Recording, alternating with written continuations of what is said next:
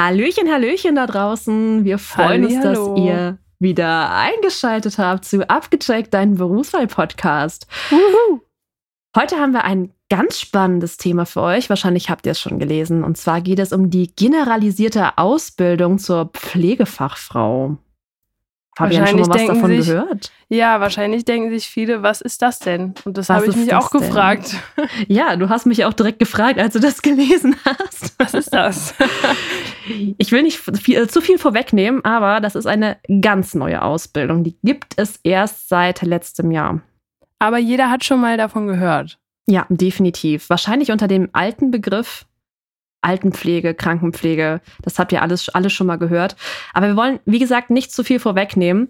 Ähm, auf jeden Fall geht es um sehr viel Pflege und vor allem um, um den Beruf, ähm, dessen, ja, dessen Angestellte, dessen Arbeitnehmer während der Pandemie sehr bemitleidet und für die applaudiert wurde. Genau. Leider haben sie aber trotzdem auch durch das Applaudieren nicht mehr Geld bekommen. Und nee. Richtig. Genau, ihr werdet ja am Ende erfahren, wo das ungefähr liegt, aber meiner Meinung nach, für das, was die Leute machen, ist es auf jeden Fall zu wenig. Und da Immer hilft leider wenig, auch kein, ja. kein Klatschen. Leider, da muss mehr passieren, aber. Auf jeden Fall. Wo wir schon beim Geld sind, Fabienne. Ja. Was denkst du denn, was ein Monat im Pflegeheim in Deutschland durchschnittlich kostet? Ich habe das ja schon mal gehört, aber ich habe es vergessen. Ich muss da jetzt wirklich komplett raten. Ich schätze jetzt einfach mal so 3.000 bis 5.000 Euro. Das war gut. 3.000 ja. ist es, ja. 3.000 Euro im Durchschnitt. Mhm. Okay, 5.000 ist dann ein richtiges Luxusaltenheim. Ja, richtig. Mit Pool und Sauna. Oh. so stelle ich ja. mir das vor in meinem äh, späten Leben. Ja, 3000 Euro, also was hat man da? Man hat ja quasi eine Unterkunft, man hat ja 24 Stunden Personal, was sich um einen kümmert. Essen, die ganzen äh, Pflegeutensilien. Wenn du das mal damit vergleichst, was das Leben jetzt so kostet und was es im Alter kostet, ist schon ein Unterschied, oder? Inwiefern meinst du? Also ich äh, gebe derzeit für mein, meinen Lebensstandard nicht 3000 Euro im Monat aus. Aber du hast auch keine Person, die sich 24-7 um dich kümmert. Das weißt du nicht. okay, ich habe nein, nein, mal nein, vermutet. Das war ein Scherz. Das war ein Scherz. ja. Ja, ist, ja. ist so. Das ist schon richtig. Aber ich finde trotzdem, da bleibt äh, dafür, dass das so teuer ist, recht wenig beim Pflegepersonal hängen. Ja, das stimmt. Gut, jetzt kennen wir nicht, äh, also ich auf jeden Fall kenne nicht die genaue Aufdröselung der Ausgaben oder Kosten oder ne, wo das alles noch so hingeht. Möchte mhm. ich jetzt nicht äh, verurteilen, aber. Da hätten wir jetzt mal gucken müssen, äh, wie viele ähm, Personen gleichzeitig von einer Pflegekraft gepflegt werden. Dann hätte man das mal aufdröseln können. Bis wir hätten mal. uns vorbereiten können, ja, haben wir aber nicht gemacht. Fürs nächste Mal, äh, also äh, das ist jetzt ein kleiner Spoiler, ähm, wir werden zu diesem Thema noch ein paar weitere Folgen machen. Nicht nacheinander, keine Sorge, die nächste Folge wird was anderes. Aber da gibt es so viel zu erzählen, dass da, da kommt noch was. Und ich glaube, spätestens dann können wir darauf nochmal eingehen. Absolut. Ich meine, das sind ja jetzt drei Berufe quasi in einem. Deswegen mhm. ähm, das in einer. Es ist sowieso immer schon schwierig, äh, einen Beruf in einer Folge darzustellen irgendwie. Und jetzt auch noch drei in einer, das ist halt nicht möglich. Absolut. Aber wir wollen euch nicht länger auf die Folter spannen. Es geht jetzt los Nein. mit der Folge. Es gibt noch ein bisschen Musik und dann hört ihr alles zur generalisierten Ausbildung Pflegefachfrau. Let's go! Abgecheckt, dein Berufswahl-Podcast. Wir haben ja gerade im Intro schon kurz angekündigt, worum es in der heutigen Folge geht. Und heute sitzt mir die Chiara gegenüber, frisch in unserem neuen Podcast-Studio, sprich mein Büro. und die Chiara stellt sich am besten jetzt erstmal selber vor. Hallo, ich bin die Chiara, ich bin 19 Jahre alt und mache zurzeit meine Ausbildung zur Pflegefachfrau. Und da sind wir auch schon mittendrin beim Thema. Du bist nämlich noch in der Ausbildung. Und äh, das ist ja ein ganz neuer Beruf, die Pflegefachfrau. Ja, das ist äh, theoretisch ein Mischmasch aus allen drei Bereichen, also Kinderkrankenschwester, Krankenschwester und Altenpflege. Äh, das waren vorher drei ähm, spezialisierte Bereiche und das haben die jetzt seit 2020 zusammengelegt und jetzt ist es eine dreijährige Ausbildung, wo man alle drei Fachbereiche direkt in einem hat. Das heißt, seit 2020 gibt es das erst. Wir haben jetzt äh, Juni 2021, je nachdem, wann ihr den Podcast hört. Ähm, das heißt, du bist ja noch gar nicht so lange in der Ausbildung. Nee, meine Ausbildung hat am 14.09. gestartet, sollte eigentlich am 1.06. starten, aber durch Corona wird das immer weiter nach hinten verschoben. Und ja. Wie kam es denn dazu, dass du ähm, diesen Beruf ergreifen wolltest? Ähm, ich habe mehrere Praktikas schon im Krankenhaus gemacht und ja, dadurch, dass meine Mama im Rettungsdienst ist, ist das so ein bisschen gut hineingeboren, theoretisch. Und mir hat das so gut im Krankenhaus gefallen, dass ich dann auch beschlossen habe, die Ausbildung zu machen. Und ja.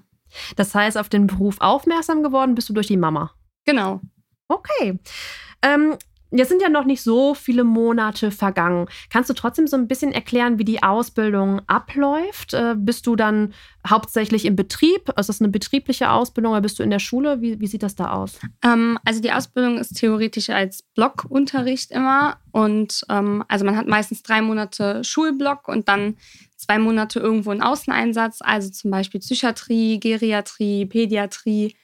Ähm, also halt solche Einsätze, aber halt auch mal im Kindergarten oder sonst wo, da wir halt auch viel mit den Kindern arbeiten müssen, da halt auch sehr nah mit den Kindern dann arbeiten.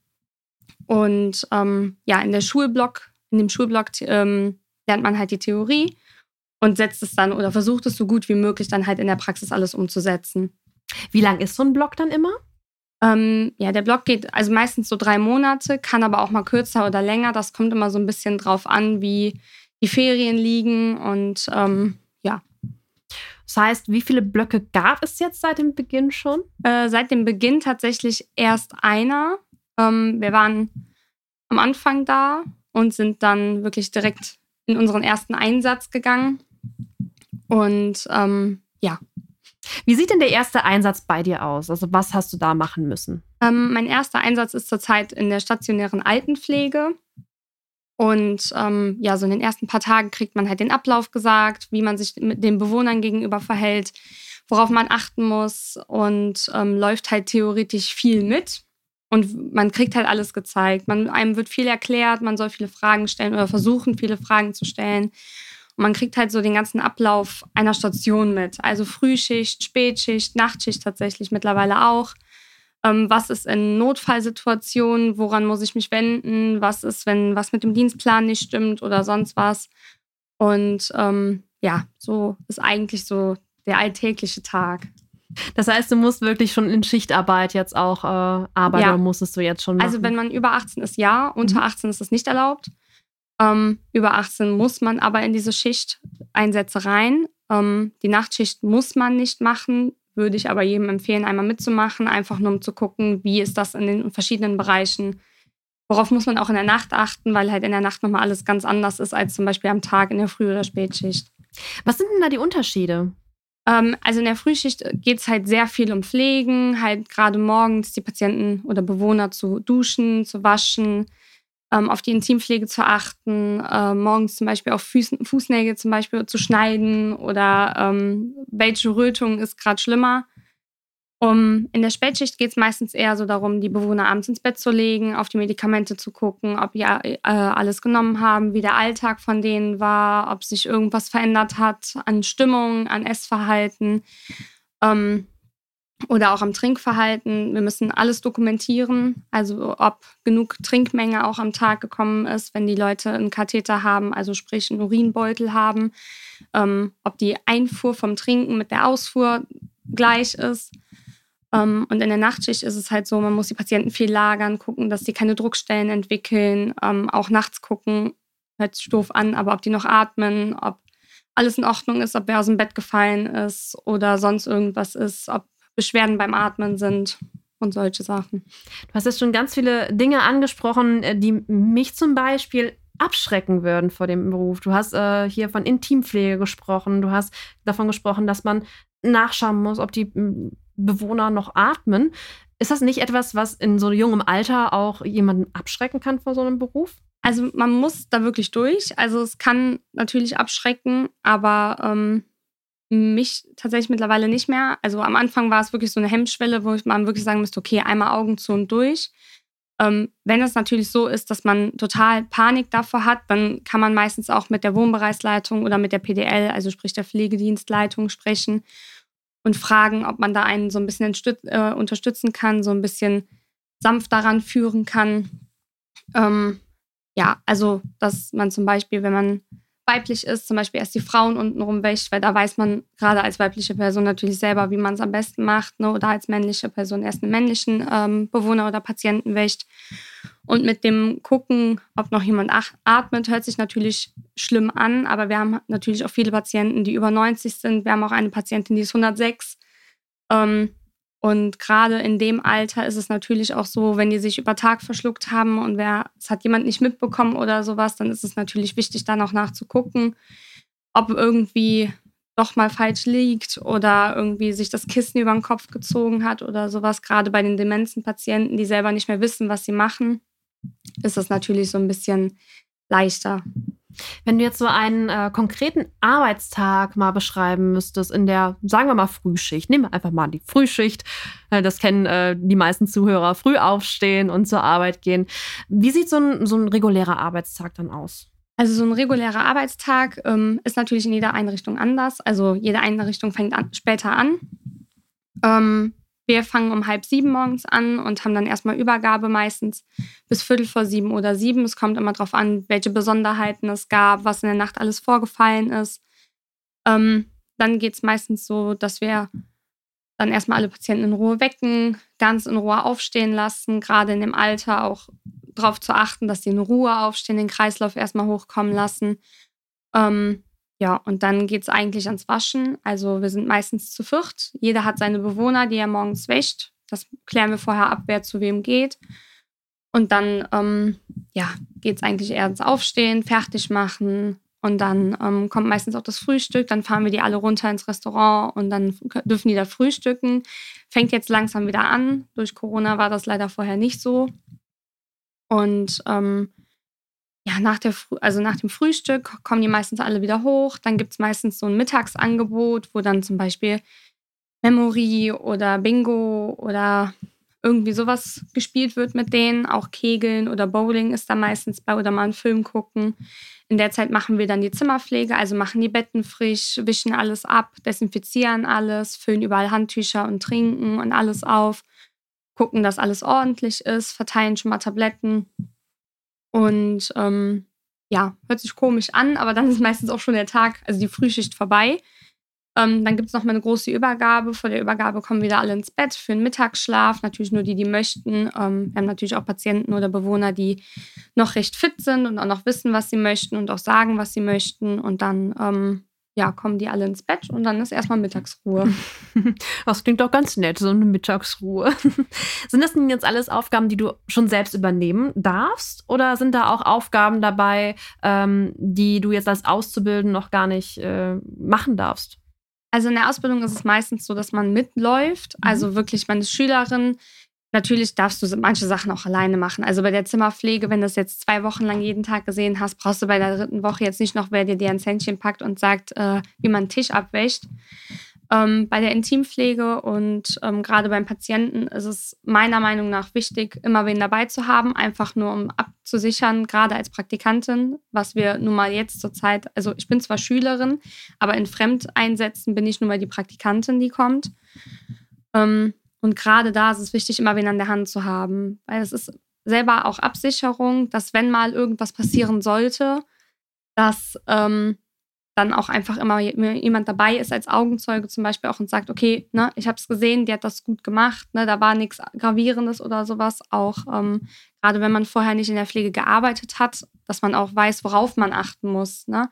Dass zum Beispiel doch die Rötung, die am Steiß ist, jetzt vielleicht doch gefährlich werden könnte und da, ne, dass man sowas halt auch nicht ähm, vergisst in der Übergabe zu sagen. Also man läuft tatsächlich eher mehr mit. Also man darf zwar auch Sachen alleine machen, wenn du es jetzt schon 20 Mal gesehen hast, aber es ist trotzdem immer wichtig, trotzdem wen dabei zu haben, der sagt, okay, hast du gut gemacht, ne? oder ich gucke dir nochmal auf die Hand oder wenigstens im selben Raum ist und währenddessen zum Beispiel den Tisch abwischt, während man den anderen Patienten dann wäscht, aber dass er einfach da ist. Ist das in der Ausbildung so vorgesehen, dass ihr erst in die Altenpflege geht und euch dann die restlichen Bereiche anguckt oder konnte man da frei wählen, welchen Bereich man sich zuerst aussucht? Also bei uns ist es so, dass ähm, wir tatsächlich vorgeschrieben bekommen, wo wir hingehen. Ähm, also ich habe jetzt zum Beispiel den Altenpflegeeinsatz, danach gehe ich wieder ins Krankenhaus, ähm, dann wieder in die ambulante und dann kommt die Psychiatrie, die Pädiatrie. Also es geht immer ein anderer Bereich. Ähm, in welches Krankenhaus wir gehen oder sowas, dürfen wir uns in den meisten Betrieben aussuchen. Das ist auch nicht immer so. Je nachdem, wo man hingeht, ähm, ist es so, dass die Leute Kooperationspartner haben, also die Schulen auch Kooperationspartner haben und wir wirklich nur in die Krankenhäuser dann gehen. Das ist dann eine Liste von meistens sechs Krankenhäusern zum Beispiel und davon dürfen wir uns dann ein, eins aussuchen. Ähm, bei mir ist es so, unserem Betrieb ist das egal. Die sagen, wir dürfen das Schönste, Lustigste, wie wir möchten, aussuchen und dürfen das auch nehmen und ähm, kriegen aber vorgeschrieben, dass wir jetzt zum Beispiel einen Altenpflegeeinsatz haben, danach Krankenhaus und dann die ambulante Pflege. Wenn man jetzt, also man könnte auch mit denen sprechen, weil meistens gehen die alle gleich, also sind meistens 180 Stunden. Ähm, wenn man jetzt sagt, okay, ich möchte aber erst in die ambulante Pflege und dann ins Krankenhaus, weil ich einen Monat später mein Auto habe, dann sind die da meistens auch sehr kooperabel und sagen, okay, ist kein Problem, Hauptsache du machst deinen Einsatz. Okay, also es gibt schon Flexibilität in der Ja auf jeden Okay. Fall. Was kommt dann als nächstes? Was ist der nächste Bereich, den du dir anguckst? Äh, bei mir ist der nächste Bereich jetzt Krankenhaus. Ähm, also sprich, die Station darf man sich meistens selber aussuchen, Mhm. also ob man jetzt auf die innere geht oder sowas. Aber es macht halt auch auf das Krankenhaus. Es kommt halt auch darauf an, wie viel Pflegeerfahrung man schon hat, wo man zum Beispiel auch schon überall war. Ich war zum Beispiel hier in Euskirchen im Krankenhaus auf so vielen Stationen schon, dass ich da mittlerweile auch alles auswendig weiß. Und ähm, es halt auch keinen Sinn ergibt, dann zum vierten Mal die Station zu sehen, wenn man den Tagesablauf weiß. Weil die Ausbildung ist halt dafür da, dass man mehrere Bereiche sieht, um halt auch nach diesen drei Jahren zum Beispiel zu wissen, wo man hin möchte. Ob du jetzt auf die Kinderstation willst oder doch sagst, okay, Kinderstation geht gar nicht für mich, weil ich da emotional zu sehr mit drin bin. Ich gehe in OP oder sowas. Und äh, die Schule bereitet euch dann auf diesen konkreten Einsatz vor? Also sind die Fächer oder diese Kurse, die ihr besucht, dann für den Praxiseinsatz ausgelegt oder haben die damit gar nichts zu tun, was als nächstes in der Praxis ansteht? Also die Schule ähm, guckt natürlich, dass je nachdem, wo wir hingehen, dass sie natürlich auch dementsprechend uns zeigen, was so in dem Bereich wichtig ist. Also wenn man jetzt sagt, man geht auf die Herzstation, dass die schon gucken, okay, ne, wie ist der Aufbau des Herzens, dass die da so ein bisschen drauf achten. Und ähm, wir reden natürlich auch drüber, wo wer hingeht. Und dann ist es natürlich für die Schule auch leichter zu sagen, okay, dann machen wir jetzt als erstes das Thema, das ist am wichtigsten oder das Thema. Also sie gucken da schon viel nach. Sind das dann eher Fächer, die unterrichtet werden oder ist das wirklich so thematisch, was da passiert in der Schule? Also bei uns ist es tatsächlich viel thematisch. Also wirklich, ne, okay, wir reden jetzt übers Herz, ne, und dann Aufbau, Struktur, ähm, wie schwer, wie groß, wie breit, wie lang. Ähm, ja. Es fängt aber auch mit Schule an. Also ihr seid erstmal in der Schule und geht dann in die Praxis. Ne? ja, genau. Wir sind erst in der Schule, einfach um die Grundlagen auch kennenzulernen. Ähm, Äh, wenn du jetzt jemandem, der jetzt gerade sich überlegt, die Ausbildung anzufangen, die du jetzt gerade machst, ähm, einen Tipp geben müsstest, bevor es in die Ausbildung geht, was wäre das? Ähm, also bevor man in die Ausbildung geht, sollte man auf jeden Fall wenigstens ein Praktikum irgendwo in der Pflegeeinrichtung machen. Ähm, das ist nicht leicht und man muss auch viel abkönnen. Also gerade mit Patienten, mit Bewohnern, wenn die Schmerzen haben, die können aggressiv, die können traurig sein, die können sonst was sein und damit muss man einfach umgehen können. Es ist ein stressiger Tag, je nachdem. Es kann natürlich auch super entspannt sein. Aber es gibt nun mal auch Tage, gerade wenn äh, Notfalleinsätze oder sonst was sind, da ist man einfach unter Stress. Also da kriegt man auch mal seine 20.000 Schritte am Tag hin, nur von der Frühschicht beispielsweise. Und ähm, gerade als Schülerin, wenn man noch nebenbei lernen muss, ist es natürlich sehr anspruchsvoll. Und man arbeitet zum Beispiel halt, also man hat nicht fünf Tage Arbeit und zwei Tage frei, wie man es gewohnt ist, sondern halt auch mal zwölf Tage am Stück und nur zwei Tage frei und dann wieder zwölf Tage am Stück. Und das, ähm, da muss man sich halt bewusst sein drüber. Deswegen würde ich jedem empfehlen, auf jeden Fall vorher erstmal ein Praktikum zu machen, bevor man wirklich sagt, okay, ich mache die Ausbildung. Denn es ist sehr anspruchsvoll. Jetzt hast du direkt noch zwei Fähigkeiten äh, genannt, die man auf jeden Fall mitbringen sollte, nämlich die körperliche Belastbarkeit, aber Ja. auch die ähm, emotionale. Ja, auf jeden Fall. Gibt es weitere Fähigkeiten, die gut wären? Ja, also sportlich vielleicht nicht ganz so äh, unterirdisch. Also, dass man wenigstens so ein bisschen auch hinterherkommt, dass man jetzt nicht jemanden beim Laufen die Schuhe besohlen kann währenddessen. Und ähm, auf jeden Fall teamfähig, ähm, arbeitssuchend, also dass man, wenn man auf Station ist, nicht dumm in der Ecke steht und sagt, ja, was soll ich denn jetzt als nächstes machen, sondern sieht zum Beispiel, okay, da stehen drei leere Wasserflaschen, dann räume ich die jetzt schnell weg. Ähm, kommt auf jeden Fall auf jeder Station gut, wenn man so ein bisschen selbstständig auch ist und sagt, okay, ne, kann ich euch irgendwas abnehmen, ne? Oder ich bin schon da und da fertig, was soll ich jetzt machen? Ne? Oder wirklich auch Bescheid sagt, okay, ich gehe jetzt unten noch zwölf Betten holen, weil da und da welche fehlen. Ähm, dass man halt wirklich darauf achtet, selbst irgendwas auch zu machen und wirklich zeigt, dass man auch Interesse an diesem Job oder diesem Beruf hat. Muss man irgendeine Qualifikation noch mitbringen? Braucht man einen bestimmten Abschluss, um in die Ausbildung reinzukommen? Ähm, also man braucht den äh, Realschulabschluss auf jeden Fall. Ähm, ab Hauptschulabschluss geht es halt leider nicht. Ähm, und man muss mindestens 17 Jahre alt sein. Okay, also das Alter und die, die, der Abschluss spielen da eine, eine ja. große Rolle. Gab es irgendwas Herausforderndes oder was Lustiges, was du in der Praxis jetzt schon erlebt hast? Ähm, also herausfordernd tatsächlich schon. Wir haben eine Patientin, die ist sehr stark dement ähm, und dementsprechend auch sehr aggressiv und wirklich auf Gewalt auch aus. Ähm, die wirft Gläser hinter uns her. Wenn man den Rücken zudreht, dann kommt die auch mal mit einer Fla Wasserflasche auf uns zu und versucht uns zu erschlagen. Und das ist natürlich, ähm, man geht mit so einem gewissen Respekt natürlich auch da rein, hat natürlich auch ein bisschen Angst, ihr dann den Rücken zuzudrehen, ne? gerade weil schon welche von uns auch einfach also verletzt worden sind. Ähm, und sie natürlich auch nicht zurückschreckt. Man muss natürlich immer im Hinterkopf behalten, dass die Frau nichts dafür kann. Ne? Sie ist dement, ne? die ist nicht mehr Herr ihrer eigenen Lage. Ähm, das vergessen aber auch ganz viele manchmal und sind natürlich dann selber so ein bisschen auch ne, Wut entladen, sage ich mal. Und dann ist es natürlich so ein bisschen, ja, Lustiges gibt es tatsächlich eigentlich fast jeden Tag. Mhm. Also gerade wenn man so Patienten hat, die ähm, halt dement sind, aber auch mal gute Tage zum Beispiel haben, dann auf einen zukommen und sagen, ach Schnecki und äh, aus ihrer Jugend zum Beispiel auch erzählen und sich dann so ein bisschen sagen, ja, du warst doch mit dabei und man so denkt, wir haben fast. ähm, ja, also es ist wirklich, es ist ein schöner, aber auch anstrengender Beruf, aber das ist halt eigentlich jeder. Hast du ein persönliches Ziel, was du vielleicht in der Ausbildung, aber vielleicht auch nach der Ausbildung beruflich erreichen möchtest? Ähm, also ich würde tatsächlich auf jeden Fall gerne nach der Ausbildung nach Bonn an die Uniklinik gehen. Klar, also am liebsten in den OP, intensiv oder Notfallambulanz, also wirklich, wo halt so ein bisschen Action ist, wo man viel sieht, wo man ja so ein bisschen auch was mitbekommt ähm, und auch viele Weiterbildungen zum Beispiel machen, was man danach noch alles machen kann. Also von Praxisanleiter bis Wohnbereichsleiter ähm, kann man ja wirklich viel noch machen und man hat natürlich auch viele Aufstiegsmöglichkeiten ähm, während der Ausbildung tatsächlich gern, ähm, also ich habe 80 ein, also Stunden, die ich mir selber einteilen kann. Da würde ich gerne in die JVA zum Beispiel gehen und da vielleicht ein Praktikum machen oder sowas. Halt irgendwas sehen, was man einfach alle, alles versuchen mitzunehmen, was geht. Also auch wirklich in jedem Einsatz eine Nachtschicht machen, auch in der Psychiatrie und sowas.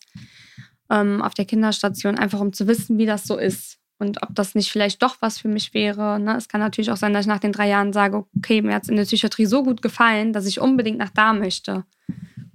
Ja. Was ich jetzt ähm, so rausgehört habe, also es gibt auf jeden Fall unglaublich viele Weiterbildungsmöglichkeiten, ja, auch genau. nach der Ausbildung noch.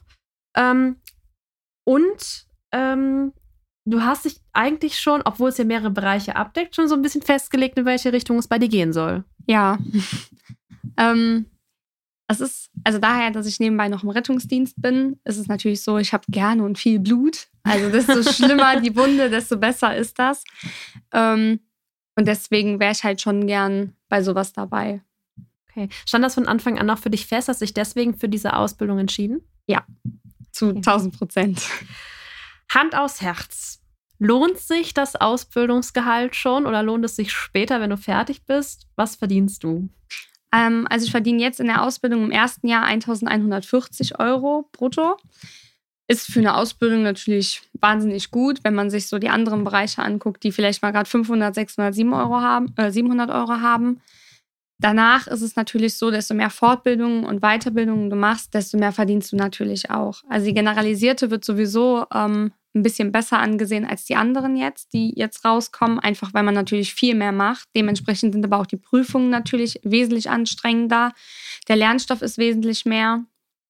Ähm, aber desto mehr man natürlich macht und desto mehr man natürlich auch erreichen will, desto mehr kriegt man natürlich auch am Ende raus. Okay. Ähm, ich glaube, ich muss dich noch ein paar Mal einladen, Chiara, weil wir haben ja heute hauptsächlich über die Altenpflege gesprochen. Klar ist das eine generalisierte Ausbildung, aber da du ja gerade so als einer der ersten mit in dieser Ausbildung drin bist, kannst du ja am meisten über diesen Bereich erzählen.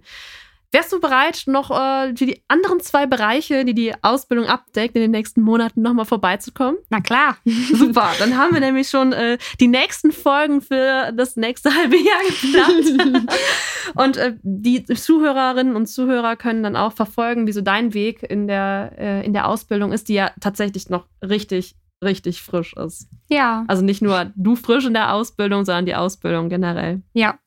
Ja, welche abschließenden Worte kannst du an unsere Zuhörer, die jetzt gerade ähm, mit dem Gedanken spielen, geben? Was würdest du sagen? Machen oder nicht machen? Doch, macht alle ein Praktikum und kommt alle in die Pflege. Wir können alle gebrauchen.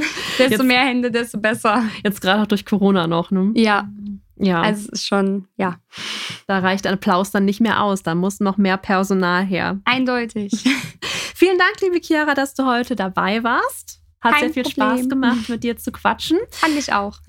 Ihr da draußen, wenn ihr Fragen an Chiara habt, wir haben einen sehr kurzen Draht zu ihr, dann schreibt es gerne auf Social Media, auf Instagram oder auf Facebook oder auch per E-Mail an info at abgecheckt-podcast.de. Und jetzt gibt's noch ein bisschen Abschlussmusik und bis zum nächsten Mal. Tschüss! Abgecheckt. Dein Berufswahl-Podcast.